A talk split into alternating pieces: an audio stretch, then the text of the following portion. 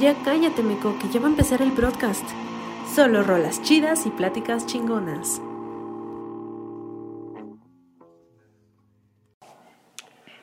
Hola, ¿cómo están? Bienvenidos a el broadcast número 10.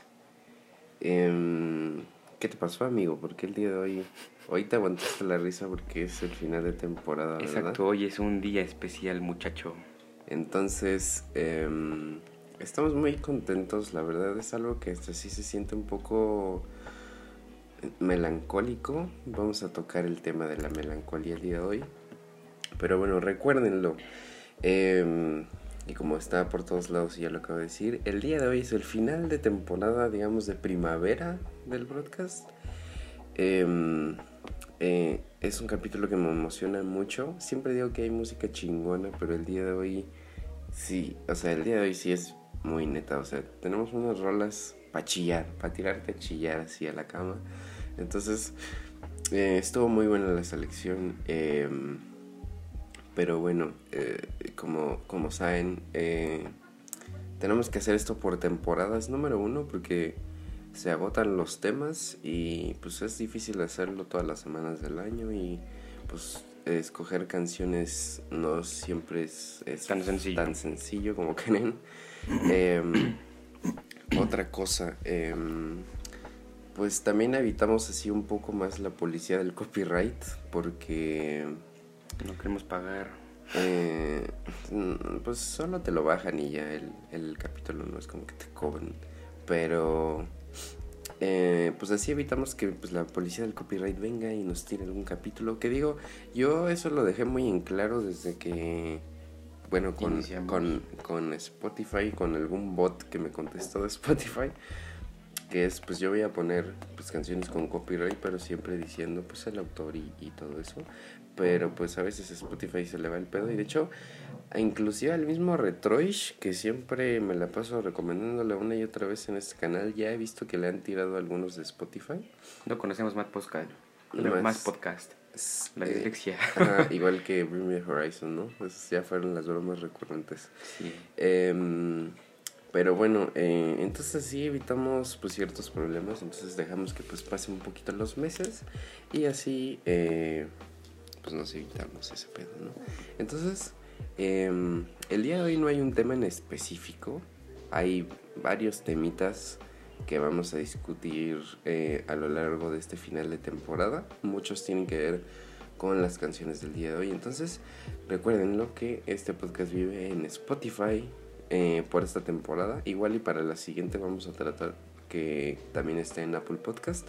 Porque creo que ahí son más flexibles con este tema de, de música con copyright. Digo, al final del día es contenido original.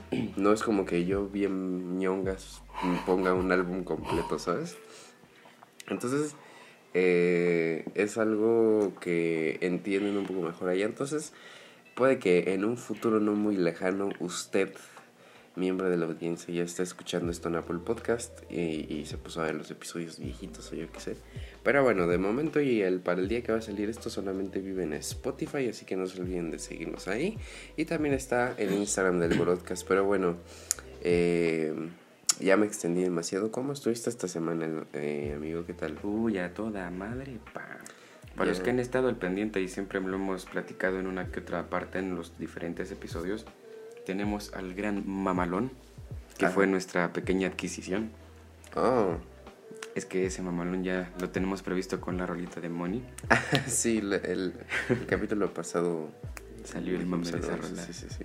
Pues ya por fin este fin de semana, si todo sale bien, pues vamos a tener las Tanto licencias. licencia, ¿verdad? Sí, la licencia para poder salir a las Lo primero que vamos a hacer va a ser ir a pues nuestras Comprar- tortitas de chilaquiles. comer unas tortitas de chilaquil. Sépanlo, eh, los chilaquiles son algo que yo podría comer todos los días de mi vida que quedan y creo que eso es algo que no me aburre. No me aburro de comer Yo no chilaquiles. podría.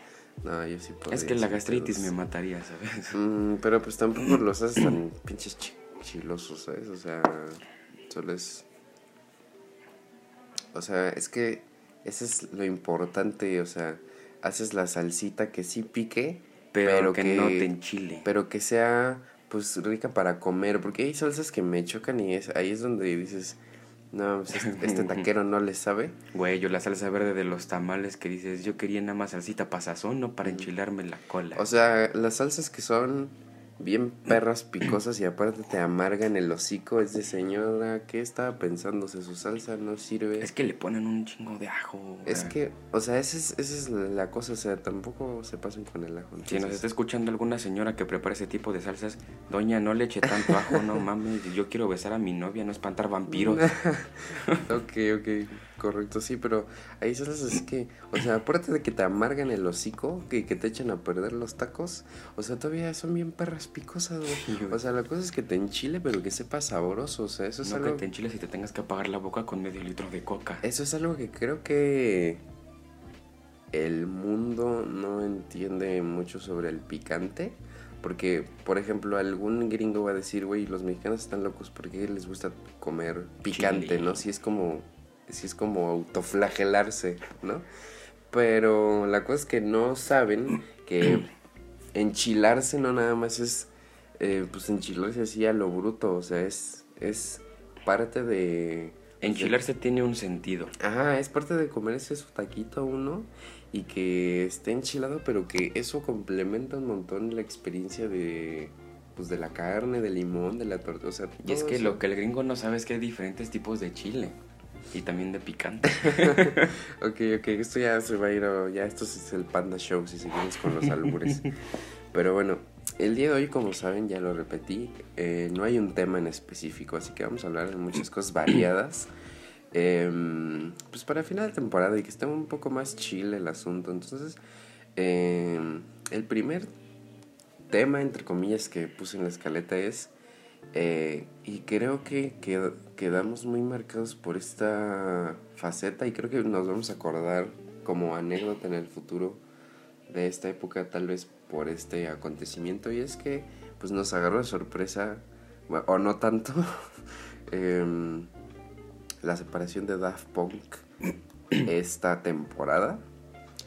Y como saben, el, ese capítulo me da mucha risa el de profesores porque yo estoy ahí chupándose la Daft Punk y, y Jonathan está así de, "Nah, no creo. Entonces, eh, este capítulo estuvo muy cagado, pero, Aquí viene el round 2. pero he logrado que Jonathan se apacigüe y, y le guste un poco más Daft Punk. ¿Cómo, cómo está eso, amigo? Ah, pues es que está cabrón, güey. Una rola que sinceramente sonaba bastante, aunque tengo que ser sincero, no escuchaba otras rolas hasta ese punto. Ajá. Sonaba un chingo por todos lados. ¿Qué, Get Something? About Us, no, Something, About, Us. Ok. O sea, lugar en el que estaba, lugar en el que por arte de magia sonaba Something About Us. Dato curioso, me empezó a gustar bastante la canción y dije, ok, la meto a mi repertorio. Y, oh, santa sorpresa que nos dieron, amiguitos. La novia nos mandó Something About Us. Es que esa es una cosa, o sea, y es lo que yo te dije, pues cuando estábamos chismeando ese asunto. O sea, es lo que yo te dije, hace un mes te valía madres quién era Daft Punk y ahorita ya hay una canción que, que tienes una historia con esa canción, ¿no? Porque ya se convirtió pues en algo más especial. Entonces, Sí.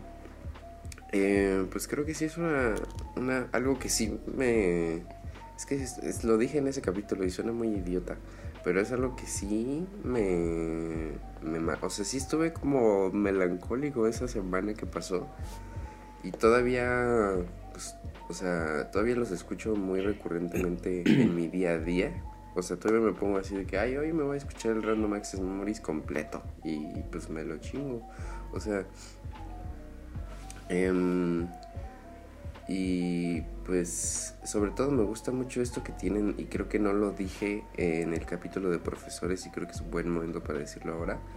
Que Daft Punk tienen mucho esta onda de nosotros y por eso fue lo de los cascos. Nosotros no somos los importantes, lo importante es la música o es el arte. Y es algo que creo que ya te había platicado a ti que hacía mucho un rapero que se llamaba MF Doom Mm. que eh, de hecho acaba de bueno falleció el eso está muy interesante les voy a contar toda la historia porque eh, MF Doom era un rapero que igual lo mismo él usaba una máscara igual parecida como de Doctor Doom de los Cuatro Fantásticos. O sea era, ese era su personaje como como un villano del rap. Entonces em, pues él muchas veces en, había pues conciertos en los que él mandaba a otro, a otra persona que no era él a cantar y pues obviamente la gente se daba cuenta y decía, güey, ¿quién era ese vato? ¿Por qué no vino el verdadero MF no? O sea, se reconoce la voz de que él, de que no era el verdadero. Entonces él siempre decía de que pues lo importante no soy yo, es la música o lo que estoy tratando de decirles, ¿no? Entonces, MF Doom murió el, el 31 de octubre del año pasado y no se supo nada de su muerte hasta que su esposa lo anunció el 31 de diciembre también del año pasado. Sea, y no se sabe de qué murió ni nada, simplemente que murió. Que murió y pues nadie sabe si fue de COVID o tenía alguna otra enfermedad o fue un accidente, nadie sabe. Lo único que queda es su música y la marca de... Ajá, entonces... Siempre será lo importante. Eso es lo importante y creo que eso también lo tenía mucho Daft Punk de decir, o sea, nosotros no somos los importantes, para eso están los cascos, que igual la estética de Daft Punk, o sea, los cascos y ellos con trajes así brillantes, o sea, es una estética maravillosa. De hecho, recomiendo mucho que sigan, es uno de mis fotógrafos eh, favoritos, se llama Nabil con B de burro, está en Instagram. Él ha fotografiado a fotografiado a Punk para, para todas estas fotos del Random Access Memories y también ha fotografiado a Arctic Monkeys. Hizo las, las fotos de The Weeknd de este disco, el After Hours, creo que me parece que se llama así el último. O sea, todas las fotos de sus portadas y como toda esta estética este, este fotógrafo se dio, que se llama Nabil. Entonces, sí, es uno de mis fotógrafos favoritos. Entonces, toda esta estética que tenían ellos, igual también era algo bien chingón. Como que. Eh, es, que quieras o no, a lo mejor no era importante el, ellos, mm. pero la presencia que daban sí o sí marcaba el quiénes eran Daft Punk. Se hacían salir, o sea, sobresalían por su música y por su estilo al vestir. O sea, es, es que es algo que me pasa con bien poquitos discos o bien poquitas bandas, que es, es música elegante, ¿no? O sea, el Random Access Memories es muy elegante. O sea, el Random Access Memories es música que podría estar en una... Es música que podría estar como en un lobby de un hotel cinco estrellas mamadlón, ¿no? Como de, de Monte Carlo o de algún lugar así súper mamador. O, o, y eso me pasa bien poquito igual con otro disco que también se trata de un hotel, que es el Tranquility Base Hotel and Casino de Arctic Monkeys, que también es música como muy elegante, como muy finita y no sé, o es algo que construir un disco a partir de, su estética es algo que siempre se va a agradecer. Entonces, pues bueno, qué buen amigo que pues, estás eh, clavando más en Daft Punk gracias a que estuve mami y mame. Pues es que deja tú lo que estuvieras mami y mame. Independientemente de eso, la vida dijo, sí o sí te va a gustar esta pinche banda, quieras o no, o este dúo, como lo quieran llamar. Pero es como de quieras o no, como la Rasputia. sí, ya, ya. Pero, pues sí, o sea, es algo que me, me gusta mucho y por eso lo decía al inicio de que íbamos a tocar este tema o sea, es algo que nos vamos a acordar de, ah, ¿te acuerdas cuando se separó Daft Punk y empezamos a, o sea, ¿sabes? contar eso ya como anécdota, eh, pues en el futuro. Creo que más que melancolía nos va a dar nostalgia, güey. Sí, sí, sí. O sea, es como de, ah, no mames, son Babos, ¿no? Yo estoy seguro de que cuando salga el este como recuento de Spotify, Something About Us va a ser de las canciones que más haya escuchado. Yo creo que mínimo va a estar en el top 3. Sí, mínimo. Sí, sí, sí. Pero bueno, eh Something About Us, eh, pues es una canción que ya pusimos. Joya. Eh, en el capítulo de amor, porque es una canción bien bonita. Entonces, pero el día de hoy toca em, otra precisamente de Daft Punk, porque es pues algo con lo que quería cerrar. Es una de las canciones, de las últimas cuatro canciones de esta temporada. Entonces, eh, esta canción se llama Touch, es con Paul Williams. Eh, es del Random Access Memories del 2013. Es una canción larga. Es una canción de 8 minutos 18 segundos. Em, pero me encantaría que la escucharan. Es parte muy importante del mood que queremos poner en este capítulo. Entonces, eh, pues les recomiendo que agarren algo de tomar, se sienten, cierren sus ojitos si quieren. O sea, es una canción que es un viaje. Entonces, es importante que eh, la disfruten. Siempre he dicho que es este, por, este programa eh, es más recomendable tomar eh, cuando te estés tomando una chevechita, pero bueno, eso no siempre se puede. Ahora que Entonces- para relajarse, pues se pueden ir a chingar su brownie que compraban en Facebook por 50 varos, No mames. Pues bueno, si quieren estar en ese mood, mm, pues qué mejor. O sea, si pueden, adelante. Aquí no se juzga a nadie. Eh, pero pues si no, si, si es de mañana y ustedes están todos chill, pues simplemente con su cafecito y siéntense y disfruten esta canción. Con su coca y su cigarro. Con su coca y sus cigarros si son estudiantes de prepa. Eh, o pero, pero ya en serio, así, así como, pues con su cafecito o simplemente agua simple.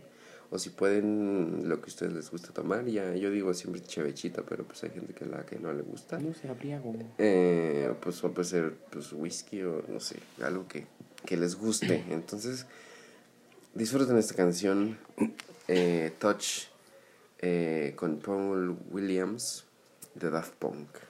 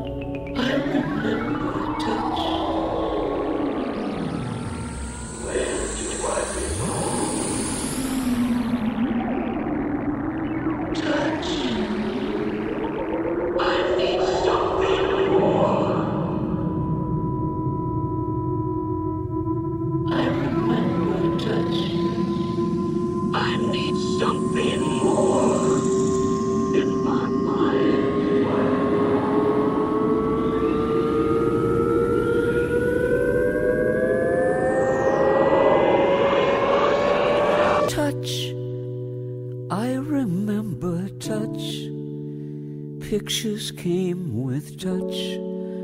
A painter in my mind. Tell me what you see. A tourist in a dream. A visitor, it seems. A half forgotten song. Where do I belong? Tell me what you see. I need something more. Kiss suddenly alive. Happiness arrive. Hunger like a storm. How do I begin? A room within a room. A door behind a door. Touch, where do you lead? I need something more. Tell me what you see. I need something more.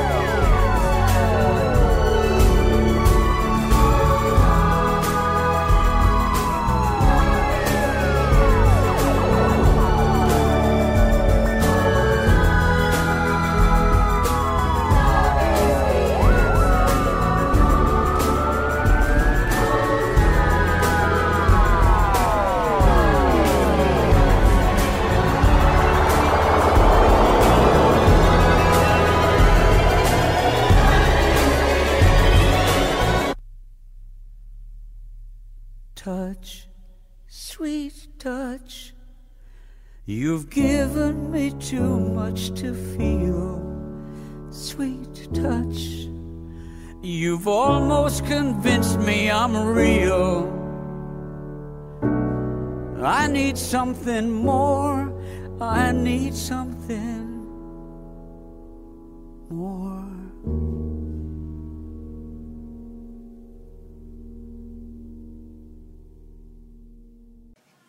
Ok, y eso fue Touch con Paul Williams de Daft Punk. Eh, es una canción bien emotiva, o sea, yo creo que es mi canción favorita del Random Access Memories. Eh, para la gente siempre, como que su, su, su rola favorita de ese disco siempre es como Instant Crush o Get Lucky o Lose Yourself to Dance o cosas así. Pero esta canción sí te mueve algo por dentro. Me entonces- recordaste esa rola, ¿Qué? la que acabas de decir. Que Lose Yourself to Dance. Ese también es un rolón, es, un- es una rolota. Entonces, em, pero pues bueno, amigo, me estás diciendo ahorita en lo que estaba sonando eh, que, o sea, tú eres más como que te gusta la parte de Daft Punk donde son más como Tranquilos. tranquilos y melosos, ¿no? Sí, Sobre o sea, todo. tengo que admitir que las rolitas como Something About Us y como Instant Crush son más como que relax, o sea, tienen un sintetizador más como tranquilito, no tanto como que te obliga a moverte para bailar, sino más como, como a llevar el ritmo con la cabeza o sentirlo nada más. Son como rolitas que digo, ah, esas están chidas, pero por ejemplo, ponme, no sé, Around the World o ponme alguna de algún One More soundtrack y- Time. Ajá, y no es como que me llamen tanto la atención. Ujú. O sea, yo creo que las que son un mood más tranquilo pegan sin pedos para que me gusten. O sea, Son algo que sí agregaría a mi biblioteca. Ok, pero bueno, creo que vamos a dejar aquí el tema Daft Punk. Eh, evidentemente, bueno, más adelante que les contemos qué es lo que va a estar pasando entre temporadas del broadcast, eh, volveremos a tocar el tema, pero creo que va a ser, es un buen recuerdo, eh, pues esta temporada que nos haya tocado pues la separación de Daft Punk. Y pues por eso quería cerrar con esta rola, porque es una rola muy especial para mí, bien bonita. Entonces pues ahí lo tienen. Paul con Touch. eh, Paul Williams con Touch. Paul ¿no? Touch. Paul Touch. no es que estamos grabando muy temprano, amigo. Eh, Muy temprano para mi gusto. Entonces, eh, pues hasta aquí vamos a dejar el tema. Creo que son, bueno, es el Random Access Memories del 2013. Ya expliqué un montón de veces mi historia con ese disco. Eh, y ya estoy confundiendo así de que esta es la esta rola se llama Daft Punk con Touch, ¿no? de Paul Williams. Pero bueno, pues es algo que pasa. Eh, pues no siempre se puede ser exacto con las palabras. Pero bueno, vamos a un tema más desmadre. Ahora vamos de golpe. Em, esta semana, bueno, la pasada en, realidad salió Godzilla contra Kong, amigo. Tú la viste antes que yo. Eh, vamos a hablar como con un poquitos spoilers. Digo, es una película que, a ver, no te vamos a arruinar de saber. A ver, es de madrazos. O sea, no es como que te estemos arruinando No, no aquí. vas a ver tramas, vas a ver madrazos entre un, un chango y una lagartija, entonces... Pero, me, bueno, fue una película que es muy estúpida. es una película idiota, pero me gustó bastante. Em, la disfruté, o sea, em, La trama es estúpida, pero los efectos especiales para los putazos están de 5. o sea, eh, eh, me, me, me da mucha risa, por ejemplo, bueno, saben que yo estudio cine, ¿no? Entonces, pues siempre se tiene como una pretensión de decir, esos güeyes de seguro han de ver puro cinema y películas de tres horas en blanco y negro con, ¿saben? Entonces, eh, como que amigos externos que, que creen que ve puro cinema así mamador turco. Eh, van a decir, "No mames, fuiste a ver Godzilla contra Kong y por qué no te enojaste y así como pues güey realmente hasta incluso para ese tipo de películas como Godzilla contra Kong fue para lo que se inventó el cine no o sea para ver Putazos. para ver un desmadre en pantalla que es algo que nunca va a pasar en la vida real Ey.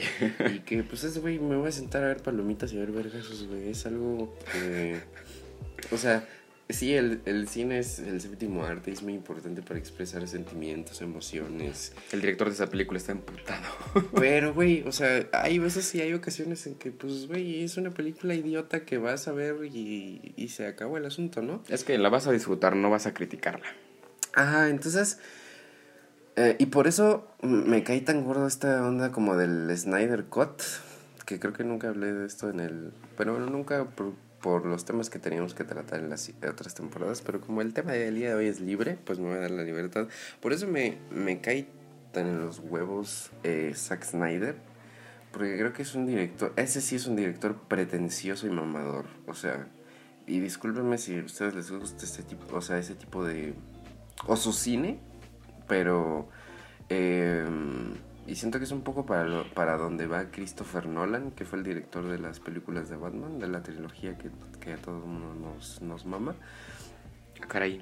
Eh, pero son, o sea, por ejemplo, este, esta onda de, o sea, es una película, igual lo mismo con el Snyder Code, es una película de, de superhéroes, de madrazos también, pero el güey lo quiere hacer así de, no, es- o sea, lo vamos a hacer de cuatro horas y este capítulo se va a O sea, llamar... quiere profundizar en la historia más que en los madrazos, pues. Pues sí, pero, o sea, eh, a, lo que iba es como que quiere hacer así de, no, y este capítulo se llama Into the Darkness, y es como, y, y la película va a estar en 4-3 de escala, y es como de, o sea, no, no, no, no lo soporto a ese, a ese cabrón, o sea, y creo que no hay, si acaso Watchmen, pero no es una película que me vuelva loco, tampoco 300, tampoco es una película que me vuelva loco. Entonces, entiendo que todo esto del Snyder Cut viene por un, un- una tragedia, que fue que cuando estaban haciendo Justice League en su tiempo, que fue hace como 2, 3 años, su hija se suicidó y por eso él se tuvo que salir de ese proyecto. Y eso es algo que, pues, incriticable y es una tragedia por donde se vea. Y creo que hacer este corte de, de la película lo sirvió un poco como terapia, decir vamos a cerrar este ciclo pues por mi hija. Y eso es algo pues bastante aceptable y por ahí, o sea, yo me estoy metiendo con su trabajo, no con su vida personal. Pero pues fuera de eso sí se me hace que es un mamador insoportable, que tampoco es que haga películas así hoy. Es una película de DC Comics, entonces... Y eso es algo que por eso soy tan soy tan fan de Godzilla contra Kong porque es de decir, o sea, imagínate que hicieran esta Godzilla contra Kong y que la pusieran así, no, es una película de la psique humana y estamos y, es lucha de bandos y está ahí enfocada en la, o sea, güey, es una película de un chango contra un dinosaurio, güey. Y eso es a lo que uno va a ver al cine y por eso, o sea, es saben lo que son y eso es lo que entregan y por eso me encantó tanto la película, ¿no? Entonces, em, pues ya, creo que me, me, me clavé muchísimo con este pedo. Pero pues tú qué tal amigo, ¿cómo la, cómo la viste? Pues yo considero, y me vale madre si alguien aquí fanático de Godzilla se enoja, pero si su lagartija radioactiva no tuviera ese pinche rayo, mi chango le hubiera tronado la mandíbula y ahí se habría terminado la película. Pero necesitas darle más expansión, claro que sí, así es que dijeron, pues al chango le damos la Stormbreaker, al Godzilla le damos su rayo mamador, y con eso tenemos una pelea épica. Pero quedé muy decepcionado, o sea, mi, mi changuito pudo haber ganado de no haber sido por su puto rayo nuclear, Mm, ¿sabes? es lo que yo te decía em, hace rato antes de empezar.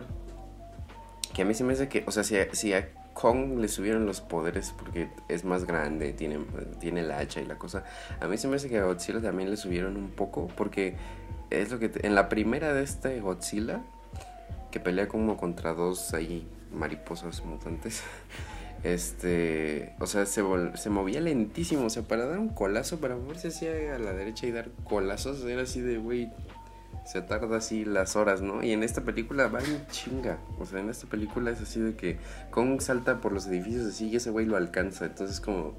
Eso no pasaba en las películas anteriores, ni siquiera en la anterior, con, donde Se metió al gym, güey. Se le dio al gym, es lo que le decía a mi hermana cuando salimos de ver que estaba haciendo así flexiones abajo del mar, el Godzilla. Em, pero pues creo que la parte de los madrazos está bien, aunque me dio mucha hueva toda esta onda del, del negrito y su podcast y... Aunque me da mucha risa este meme que se está haciendo en Twitter de que ya avientas una piedra y le cae un podcast. y, o sea, me da mucha risa hacer burla de eso porque evidentemente nosotros somos parte de ese meme. Pero, pues está chistoso, a ver, no es algo como para lo que me tenga Eh, Pues es que yo creo que hay, hay gente muy sensible que se ofendería por ese meme, pero pues como somos gente racional y que entiende el humor, Ah. pues no tenemos pedo. Sí, entonces, toda este onda de que Millie Bobby Brown va con su güey ese del podcast conspirativos, eso sí me dio mucha hueva.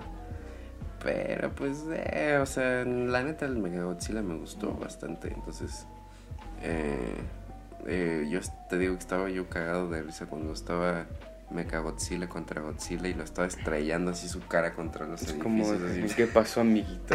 Sí, o sea, te digo así que volteabas a ver la toma y haciéndole así la tumba rompecuellos, ¿no? Así aventándolo así al aire. El Congo ahí bien muerto y el pinche Godzilla en un edificio, sí, güey. sí, sí, sí, güey. Entonces, em, bueno, ya hicimos aquí algunos spoilers. Digo, eh, es una película. Tú vas a ver madrazos, no te preocupes. Es una película estúpida. Entonces, eh, pues si, si van a ir al cine, fueron al cine, qué chingón. Yo tenía un año que no iba al cine. La última película que vi en el cine fue El Hombre Invisible. Yo creo que fue Sonic, güey. Ah, la madre, tú sí viste Sonic. No, yo no vi Sonic.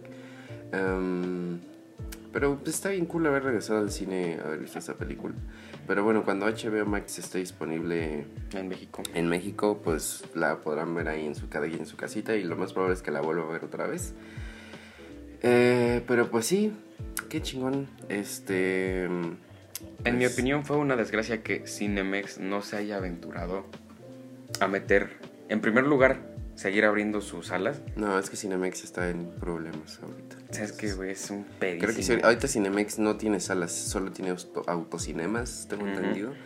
Que digo, ay, verla en un autocinema no me animaría porque no es lo mismo, o sea, sí tienes que estar...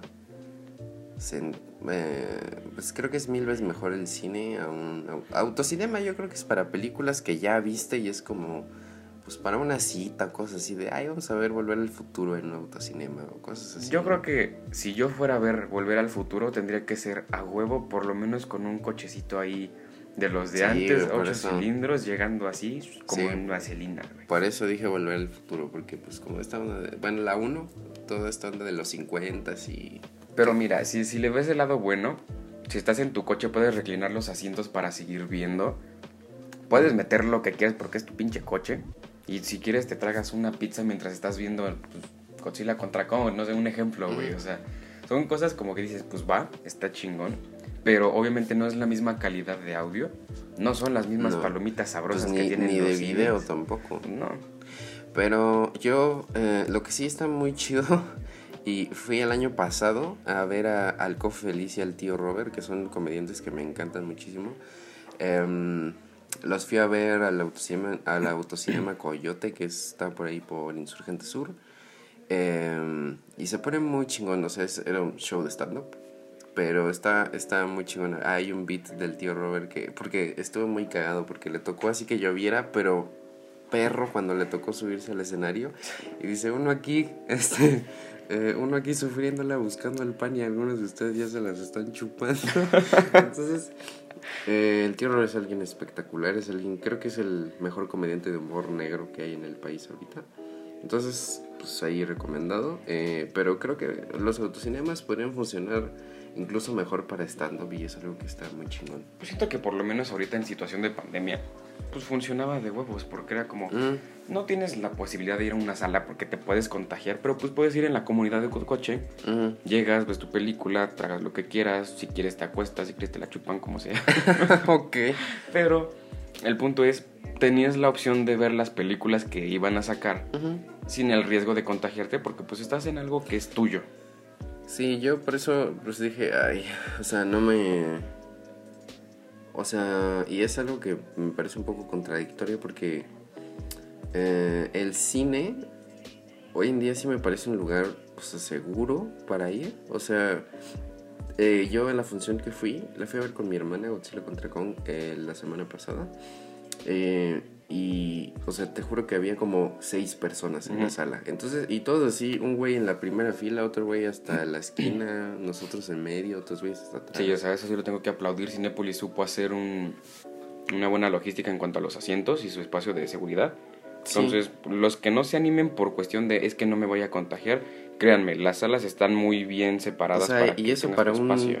para un cinéfilo mamador, eh, Puta, está de Eh, huevo. o sea, está increíble, o sea, eh, introvertido como yo, está que, o sea, ese es el sueño perfecto porque era así como, mm, o sea, yo me imagino que si no hubiera habido pandemias esta, esta película se hubiera llenado así hasta la madre la sala de cine, entonces para un güey así como yo eso está de huevos, o sea, porque va puro güey igual mamador así al cine que, Pero- que ya extrañaba ir al cine y Es que que son muy poquitos. El cine es entonces- necesario. Deja tú eso. No hay chamacos castrosos chillando. en Mm, la no, sala. no había ningún niño, o sea, en la función que yo fui no había ningún Tampoco en la mía. no hay niños, o sea, había, pues, pues te digo, o sea, puro güey chaborruco, eh, pelón, eh, solito. Entonces, Es que creo que la familia bonita, quieras o no, aunque Ah. suene feo, los niños a veces sí te arruinan la experiencia en las películas. Pero por supuesto, güey, yo no tengo que, pues, o sea, me vale madre si suena feo, güey. Claro que te arruinan la experiencia.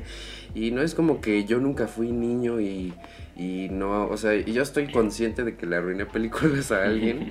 em, viendo Spider-Man 2 en el cine o Uy, viendo El no Rey León. O sea, yo estoy consciente de que llegué, yo que sé, a gritar cuando vi Spider-Man 3 y vi cuando Venom salía en Es la que, pantalla. güey, Spider-Man 3 era Spider-Man 3. ¿no? Entonces, estoy consciente yo también de que... Pero mis...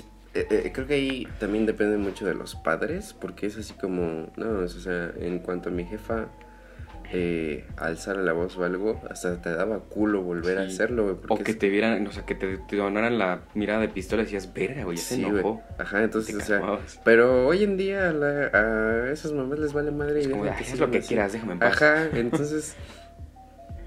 Pues bueno, cosas generacionales, pero pues... Güey, yo les voy a contar una pequeña y bonita historia rápida antes de que se termine esta parte del bloque. Ajá. Los niños a veces son buenos cuando estás en películas de terror, güey. Porque a mí me pasó estar bien clavado. No recuerdo qué película era, pero sí estaba como que daba miedito. Mm. Y el puto chamaco se pone a chillar en la parte que te daba miedo y me hizo brincar el puto chamaco. No mames. o sea, se puso Nunca- fue como de la verga. Nunca me ha tocado niños en películas de terror. Güey, yo creo que podremos expandir esta parte de películas porque tengo dos que tres anécdotas en el cine muy buenas, como veas. Mm, pues ahorita eh, eh, vamos a poner la siguiente canción y regresamos con, con eso. Em, la siguiente canción es otra canción bien pegadora, bien llegadora.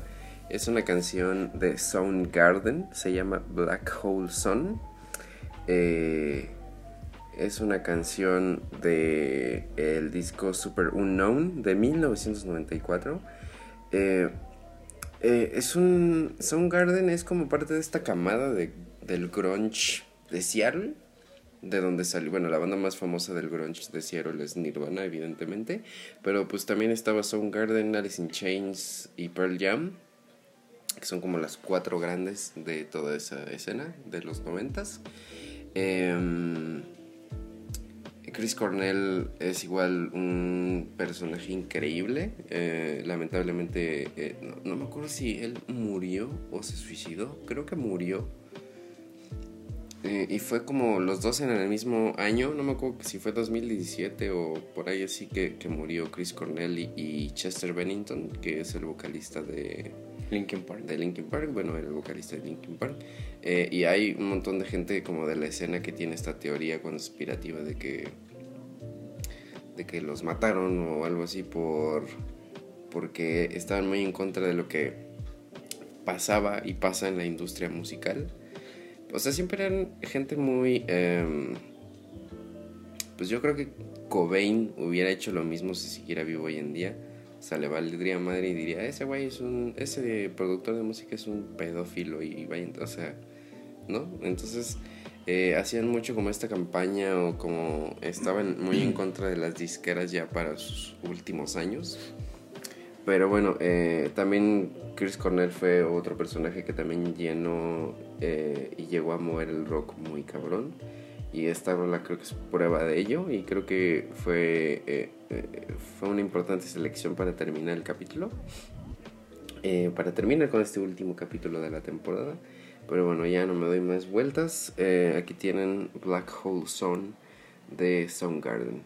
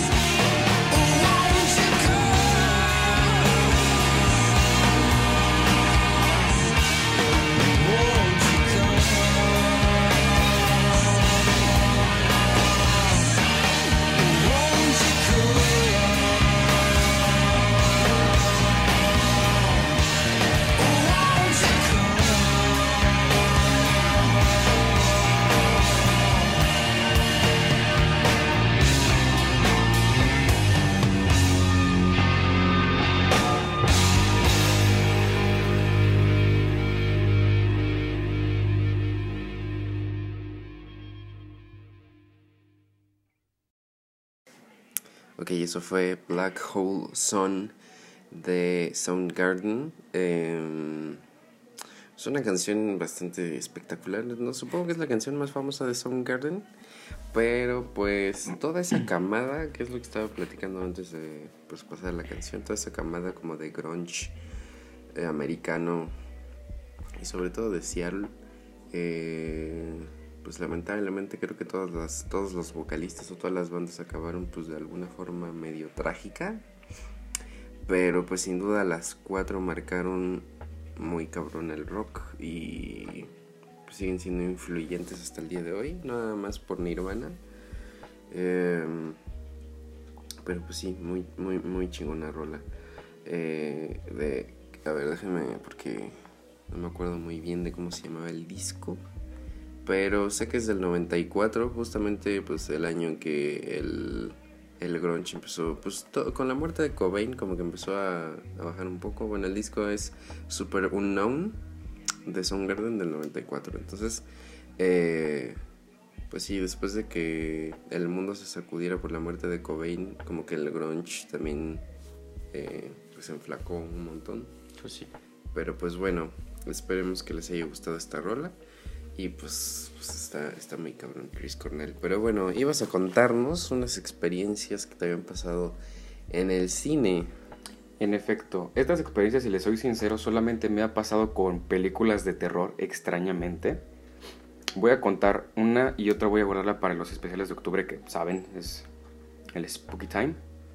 Pero esta estuvo muy curiosa. Me parece estábamos viendo una película de las tantas que hay de toda la saga de El Conjuro.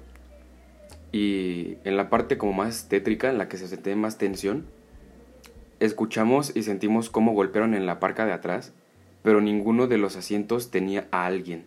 O sea, estábamos como en la penúltima fila de de abajo hacia arriba. Estábamos, o sea, era la de hasta arriba, nosotros y una abajo. Abajo había una señora, arriba no había nadie y en nuestra fila solamente estábamos mi mamá, su pareja y yo. Mm, Y o sea, estaba como que todo en silencio y de repente se sintió el golpe.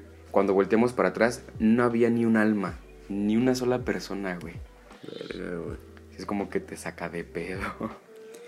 Ah, eh, pero bueno, creo que sí es mejor para guardarlos para la siguiente temporada que vamos a tocar todos estos temas spookies. Em, pero pues bueno, ahora sí quería eh, hablar un poco como un rewind de... Bueno, teníamos aquí la escaleta que íbamos a contar cómo empezó como pues la idea y del podcast hasta pues este capítulo. Em, debo de decir que empezó con un corazón roto eh, la idea del podcast.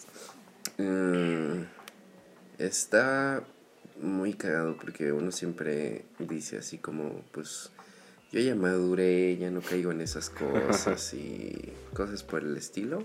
Creencias de gente pendeja. Sí.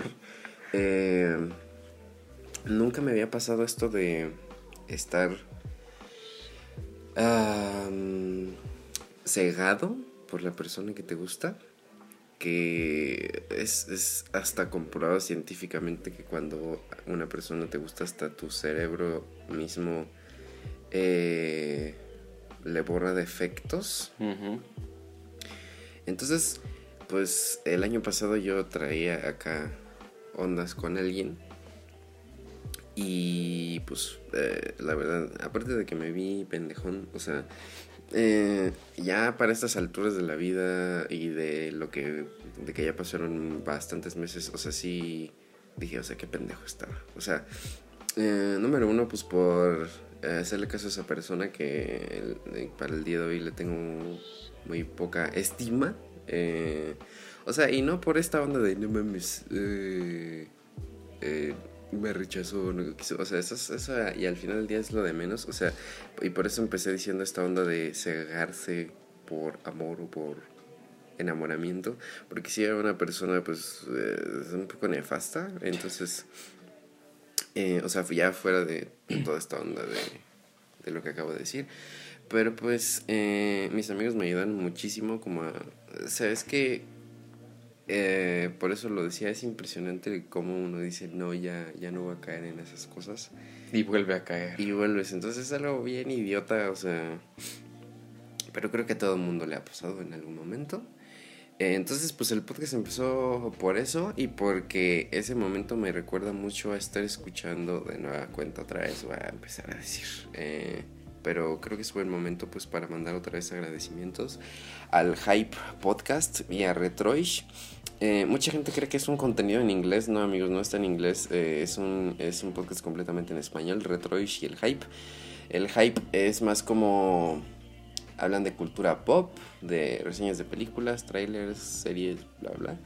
Em, y el Retroish es pues como otro mood completamente de poner igual música viejita que tenga más de 10 años de existir. Entonces, eh, pues me ayudó muchísimo ese contenido. Entonces, pues de ahí salió la idea de tomar eh, y de poner canciones, porque siento que eso lo- nos pone en el mood indicado. Es que yo siento que necesitas tener música que acompañe porque si no se siente muy vacío el contenido. O sea, a lo mejor si tu contenido es puro puro humor o bromas, dices, bueno, se compensa porque pues estás riendo un rato. Ajá. Pero hacer la combinación entre música, el mood en el que te estás divirtiendo, en lo que te pone serio, a lo mejor triste, a lo mejor feliz, Filosófico, bla, bla. la música siempre va a ser algo que acompañe perfectamente diferentes tipos de sentimientos y yo creo que es lo que siempre quisimos transmitir en, en nuestro podcast, Ujú. como los diferentes sentimientos y algo con que acompañarlos. Ajá, creo que eso es lo, lo importante, ¿no? Algo como decir, a sentar a ver, es, a escuchar esto y a, pues, a escuchar. eh, y, a- y que al final de cuentas, eh, la música siempre es una sorpresa. O sea, literal, se puede escuchar esto como un programa de radio eh, común y corriente. Y eso es algo que lo he dicho muchas veces. Me haría inmensamente feliz yo estar en una cabina hablando de música seis horas del día y poniendo música como que soy alguien que le gusta mucho hablar, casi no se nota. ¿Verdad? Em, pero pues sí, de ahí, de ahí partió la idea del podcast y pues de entrar en este mood de poner musiquita, de hablar de los temas, de... em, porque siento que igual con la música se entiende muchísimo mejor las experiencias. Porque no es lo mismo estar contando esa vez de las borracheras y poner I bet you look at the dance floor y que te recuerde cabrón a esas, a esas épocas, ¿no? Y que, y que pues poder compartirlo con ustedes es algo que pues me ha hecho inmensamente feliz durante estas 10 semanas en las que hemos hecho el podcast. Pero bueno, em, sobre todo y creo que también este podcast no existiría sin pues el año pandémico que tuvimos eh, y de ahí quiero partir porque creo que tuvimos eh, una cuarentena bien distinta bueno, sobre todo al inicio, porque yo a finales del año pasado ya tenía que salir pues, pues por cosas de carrera. Entonces, eh, para mí final, el fin de año pasado fue algo bastante diferente creo al tuyo. Pero bueno, si quieren empiezo yo. Eh, la verdad, cuando, yo apenas, y está como el meme, pero es verdad. O sea, apenas le estoy agarrando el pedo a la cuarentena. Em, para mí el inicio, o sea, hace un año yo estaba súper, o sea, era- fue una etapa muy destructiva para mí. O sea, como que todavía no me tomaba en serio todo lo que estaba pasando en el mundo y dije, ay, ahorita en dos meses se va a acabar, ¿no? Yo, yo creo Y que vamos- todo el mundo pensaba lo mismo. ya vamos a regresar a la normalidad, pero sí fue bastante destructivo porque era chela, chelear un día sí, un día no, o, o cualquier tipo de alcohol, un día sí, un día no, eh, eh, sacar al perro en la noche y así de que una semana completa fumarme un cigarro diario, que bueno, eso para alguien que es fumador no es nada. Pero sí es algo bastante destructivo dormirse a las 4 de la mañana, con los horarios de comida todos hechos un cagadero. Y eso era mi vida hace un año exactamente. Y ver, o sea, ver la comparativa de lo que estaba haciendo hace un año y lo que estoy haciendo Ahora. hoy en día, sí es algo como para, para llorar de la emoción de decir, verga, o sea, como de dónde saqué esta fuerza de voluntad pues para cambiar hábitos. Y, y, pues fue algo muy chingón. ¿Cómo, ¿Cómo tú viviste ese inicio de cuarentena? Pues yo creo que sí fue como muy extremista y era literal de no salir para nada, o sea, para nada, para nada, para nada. El típico de pues pides. Yo creo que la primera vez que salimos fue como a los tres meses que salimos a un centro comercial a comprar pues los víveres en lugar de estarlos pidiendo y se sentía raro porque pues la mayoría de los lados estaban muy solitarios. Una sorpresa cuando nos dicen, bueno, pues el índice en México bajó, estamos en semáforo amarillo. Fue como de a toda madre, ¿no? O sea, cada vez se quita más. Pero pareciera que la gente, y no es por discriminar ni por mucho menos, pero pareciera que a la gente de estratos bajos le dijeron, estamos en semáforo verde, ya no hay pandemia. Se llenó el centro, se llenaron plazas, se llenaron restaurantes y de putazo regresamos a semáforo rojo. Sí, no, en diciembre, finales del año pasado fue creo que donde peor se estuvo el pedo. Em, yo me acuerdo que yo estaba en un set cuando me dijeron ya la, C- la CDMX pasó a semáforo rojo. Lo bueno era que era mi último día ahí, entonces pues ya no iba a salir hasta enero. Em, pero pues, o sea, apenas como que me estoy haciendo de un de un hábito, de una rutina la cuarentena, porque eh, la verdad se me hacía muy, muy difícil y se me sigue siendo muy difícil, por ejemplo, hacer ejercicio en casa. O sea, a mí no me importa, aunque, aunque salga con cubrebocas a correr, por mí está bien, pero como que poner la casa para hacer ejercicio es algo que me cuesta mucho trabajo y que, ay, perdón, y que todavía no consigo del todo. Entonces, em, pues eso, o sea, pero aún así, pues me, me da gusto todo lo que, cómo logré cambiar mis hábitos para adaptarlos a la cuarentena y para, pues, poder sacar adelante, pues, este contenido, ¿no? Y lo dijimos en capítulos pasados, literal, esta, este podcast era nuestro jardín zen, es nuestro jardín zen, el podcast es así nuestro bebé. Y es algo bien chingón. eh, que porque, sobre todo porque es algo que hacer, ¿no? Es algo que me mantuvo ocupado, Ocupado. investigando, diciendo, no mames, esta rola va a quedar increíble, eh, esta portada, cosas así. Entonces, eh, y creo que es algo que eh, lo puse mucho en, en un ensayo que hice para la carrera, que es em, que el arte, que digo, a final de cuentas no estamos haciendo arte ni, ni mucho menos aquí, pero eh, que el arte ayuda a sanar.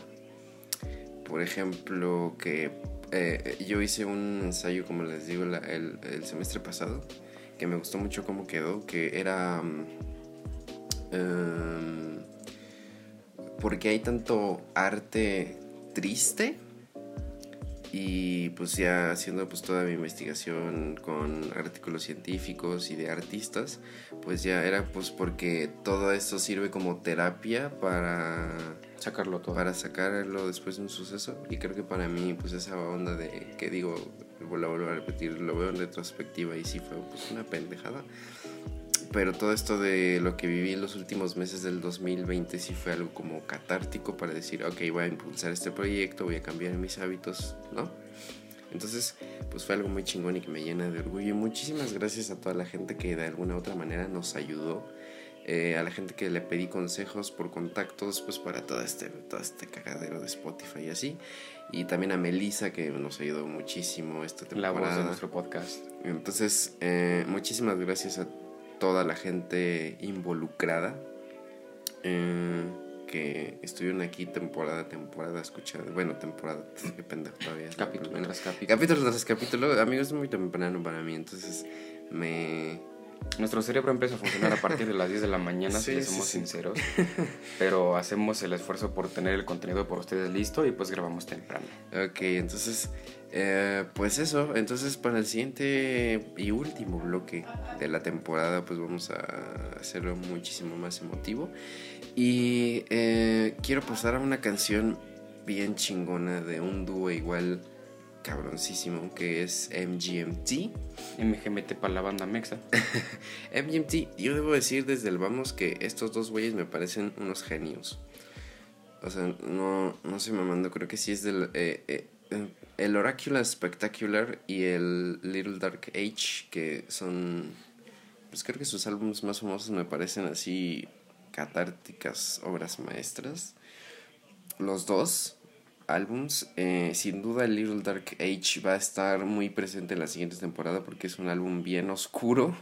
Se llama- Como su nombre como lo su dice. nombre. Es un álbum que o sea, sus canciones son así, pues de depresión, de muerte, de. Y, y unas no, pero aún así suenan bastante halloweenescas. Sí, sí, sí. Entonces, todos los temas que tratan siempre me gustan muchísimo. Y creo que esta canción que vamos a poner remite mucho, pues, a la primavera. A esta época muchísimo más veraniega también. Entonces, eh, bueno, esta canción se llama Of Moons, Birds and Monsters. De, como ya lo dijimos, MGMT de su álbum Eh, Oracular Spectacular de 2007. Entonces, pues vamos a escucharla para regresar al último bloquecito de la temporada.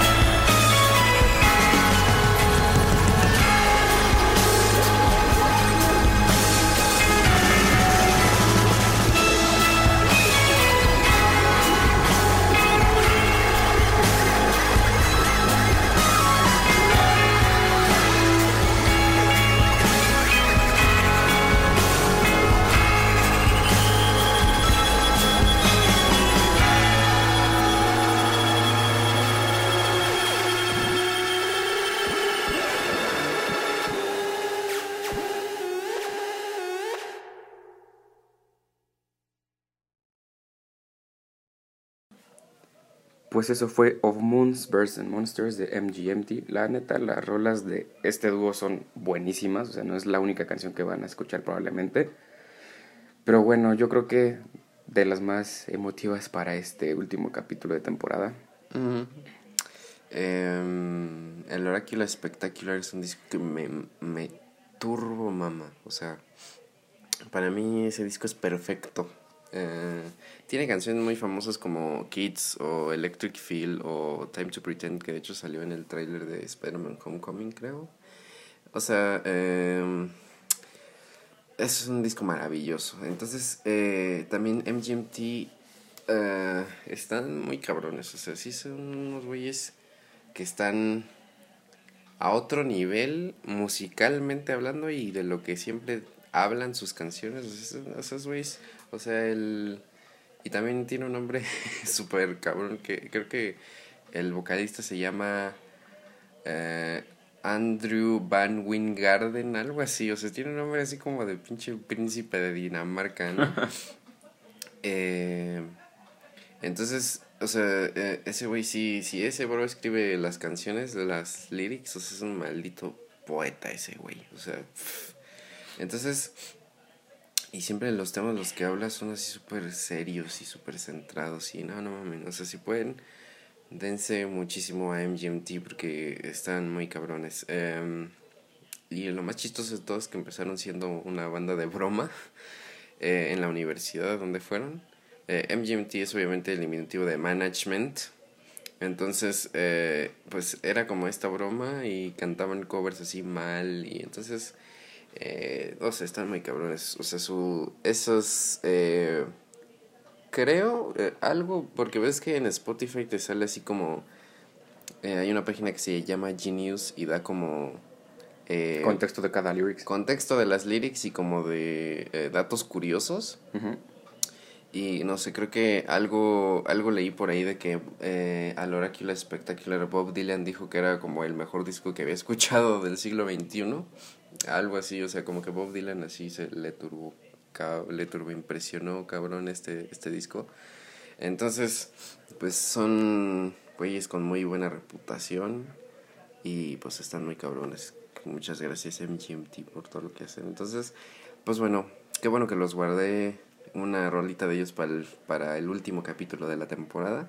Y bueno, ahora vamos a hablar un poquito de, ya para terminar, em, qué es lo que va a pasar de aquí hasta septiembre, para ser exactos el 18 de septiembre, que es el día que regresamos para la nueva temporada. Pero... em, tengo dos eh, contenidos, dos tipos de contenido que quiero aventarme a hacer. El número uno es eh, hacer entrevistas.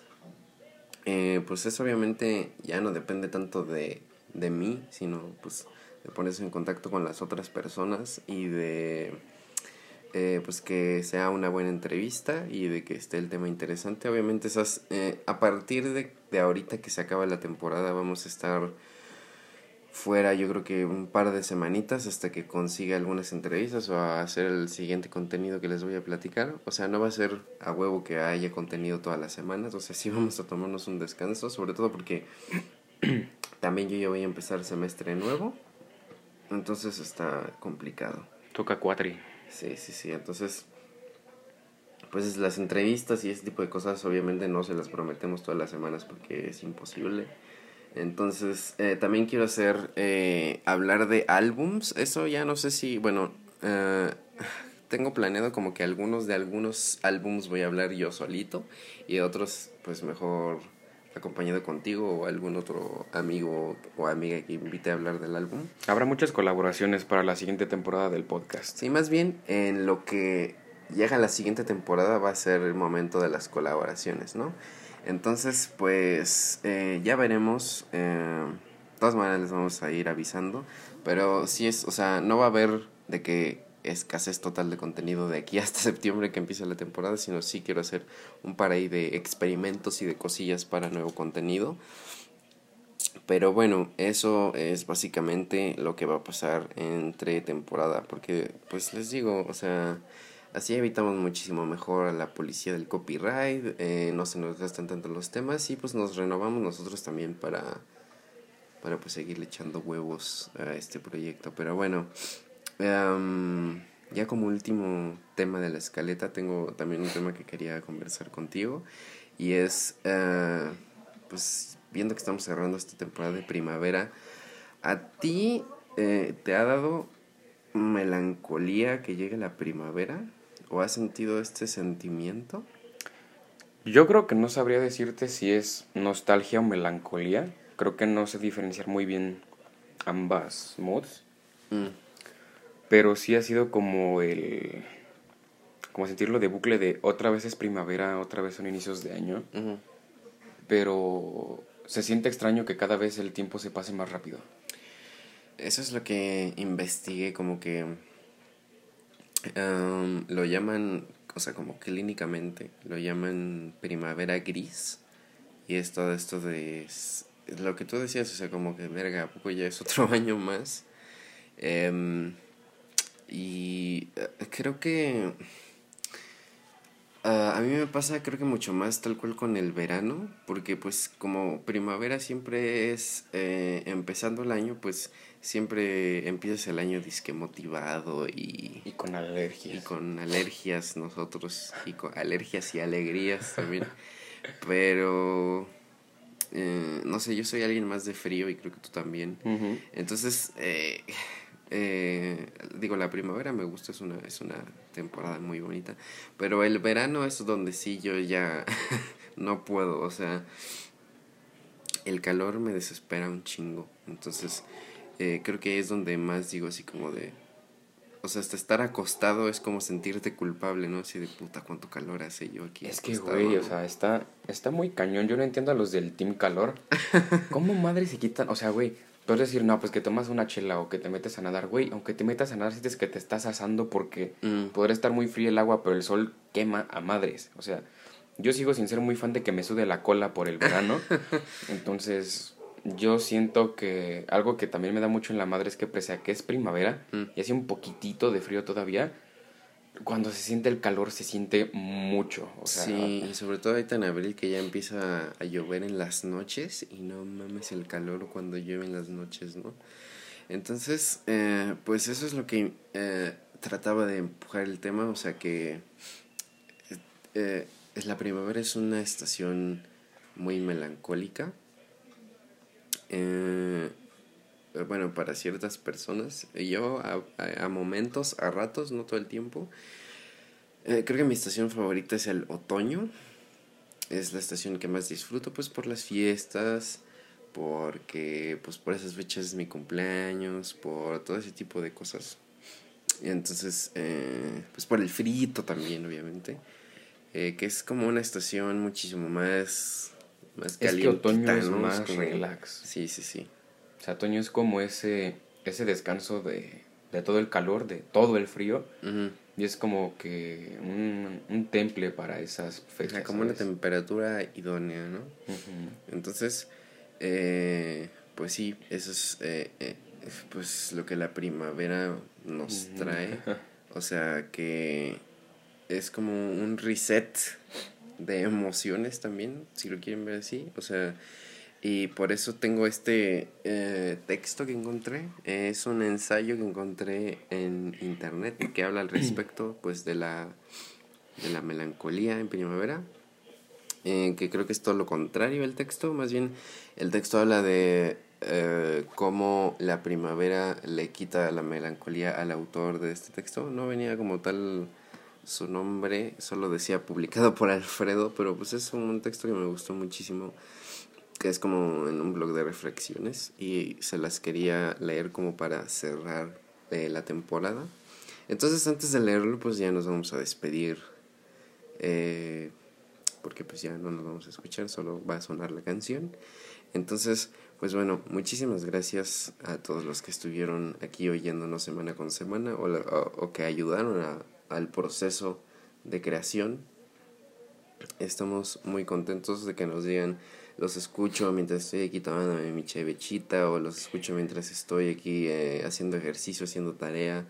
Estoy en la carretera, Estoy en el baño, Estoy, en- ¿por qué estoy no? cagando, sí, pues ¿por qué no? O sea, eh, entonces, muchísimas gracias por todo lo que pasamos esta temporada. Entonces, eh, nos vamos a ausentar bien poquito tiempo. Entonces, eh, pues no se preocupen por eso. Aquí vamos a seguir y pues la verdad es un contenido que vamos a hacer. Como les digo, el broadcast es nuestro bebé. Entonces lo vamos a cuidar pues con todo y pues muchísimas gracias. ¿Tú quieres decir algo antes de leer este pedo?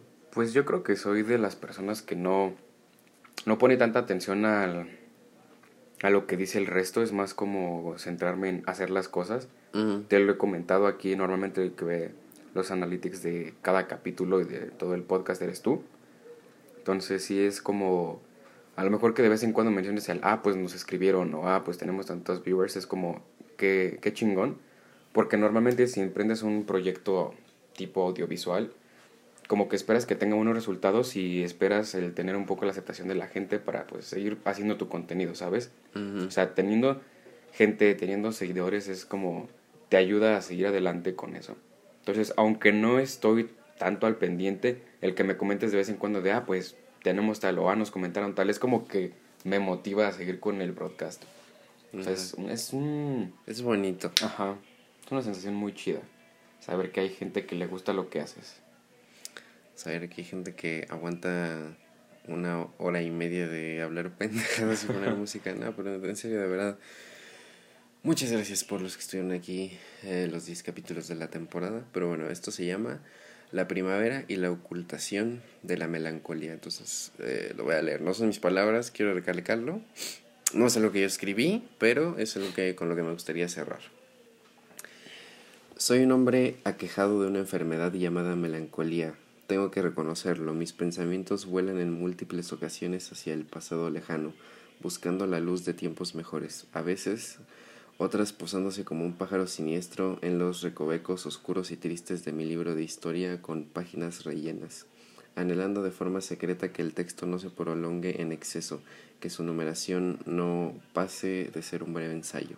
Soy un descreído en la fe moderna de acumular experiencias, de prolongar la estancia en este valle de lágrimas al máximo, exprimiendo todo el jugo posible a algo que a mí es un plato amargo, endulzado por fugacísimos instantes. Tanto es así que mis reflexiones se centran cada vez más en qué somos, qué seremos en el casi infinito intervalo anterior a ser empujados en este tobogán a este mundo chirriante de desencuentros y dolor y en el posterior. El, el, vacío me atrae como una mariposa de múltiples colores a la que es rarísimo observar en vivo, pues la civilización de acero, humo y ruidos espantosos ha reducido a su casi extinción. Pero hay una época donde este acompañante habitual se esconde, saliendo a visitarme en menos ocasiones. Sí, sé que es un tópico que es muy cursi decirlo, pero la primavera, su resplandor, el renacimiento, el renacimiento de la vida, el florecer de esos árboles convertidos en esqueletos inertes durante meses, el resurgir de múltiples, eh, de multitudes de insectos voladores que pueden apreciarse bailando entre los rayos solares. Ese olor diferente fragancia embriagadora expandida por los aires por la flora que nace y se desarrolla de un día para otro, como si se saludaran unos a otros tras el letargo, el escándalo de los pájaros, felices por la calidez del aire y por poder refugiarse y esconderse entre las verdes hojas. La espera ilusionada siempre como un niño que espera el último día de clases en junio, de las primeras golondrinas, de los primeros vencejos esa vitalidad pujante de lo que rebrota provoca en mí un corto renacimiento, una breve ilusión como un sedimiento que encuentra cuando ya no lo espera, una fuente milagrosa en la que posar sus labios para beber. La primavera es para mí la ocultación de la melancolía, el vuelo de pensamientos más alegres, una ilusión que es poco más que un espejismo, pero que durante un intervalo me hace sentirme compenetrado con la vida, con el aliento de este mundo. Y bueno, eso fue la primavera y la ocultación de la melancolía. Y con esta canción, pues nos despedimos.